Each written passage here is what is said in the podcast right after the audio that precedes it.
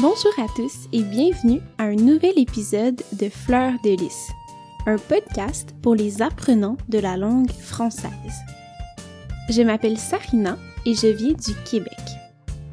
À travers chaque épisode, je vous ferai découvrir un nouveau sujet qui m'intéresse. Je vous parlerai parfois de littérature ou de voyage ou toute autre chose qui m'inspire. Alors que vous soyez sur la route ou à la maison, je vous dis bonne écoute. Dans cet épisode, je vous parlerai de mon expérience à courir un demi-marathon. Si vous avez écouté l'épisode de la semaine dernière, vous savez où j'étais lors de cette course, en Gaspésie. Mais aujourd'hui, je vais vous donner plus de détails. Ce sera un épisode un peu différent parce qu'il s'agit d'une expérience personnelle. J'espère que vous allez aimer. Ce demi-marathon, c'était à l'été 2018. Donc, il y a maintenant deux ans.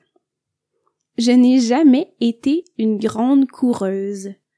Mais à ce moment, j'avais envie d'un nouveau défi. De plus, j'avais une bonne amie qui s'entraînait pour faire elle aussi un demi-marathon. Et voilà, ça m'a inspiré à le faire moi aussi. J'ai commencé à m'entraîner au début de l'été. Et avec quelques mois d'entraînement, j'étais prête pour mon premier demi-marathon. Je sais que certaines personnes s'entraînent pour beaucoup moins de temps aussi.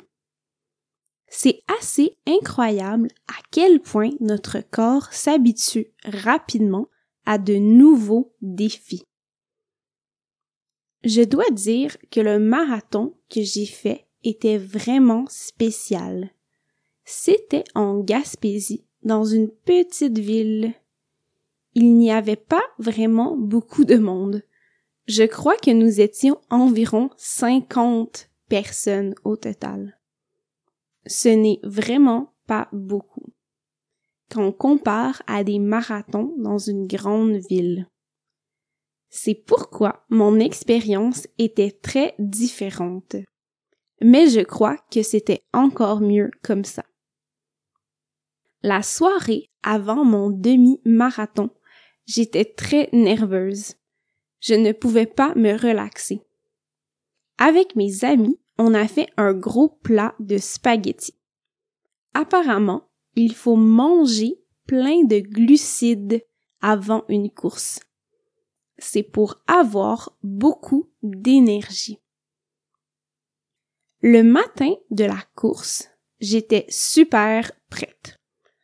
En me préparant pour la course, j'ai pu parler avec les autres coureurs.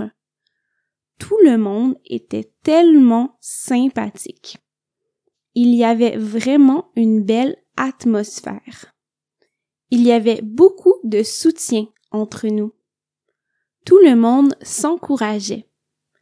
C'est un aspect de la course que j'ai beaucoup aimé j'ai trouvé que c'était une belle communauté.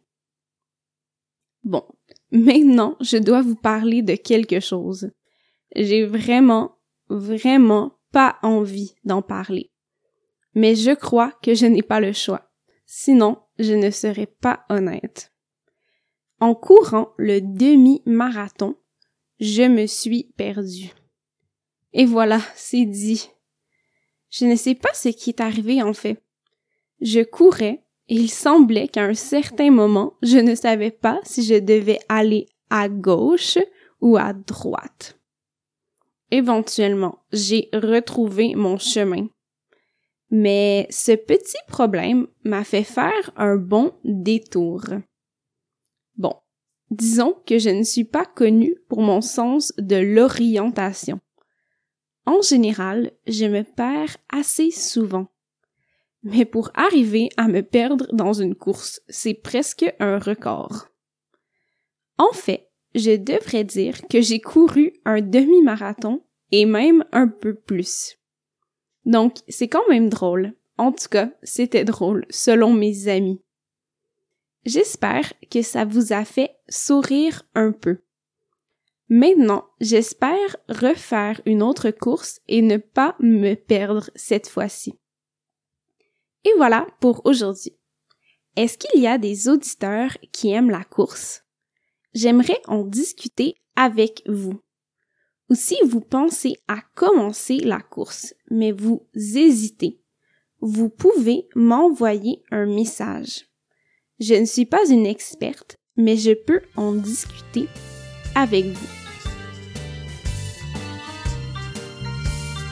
Pour nous rejoindre, vous pouvez nous trouver sur Instagram ou Facebook ou tu peux m'envoyer un courriel à fleurdelispodcast à commercial gmail.com.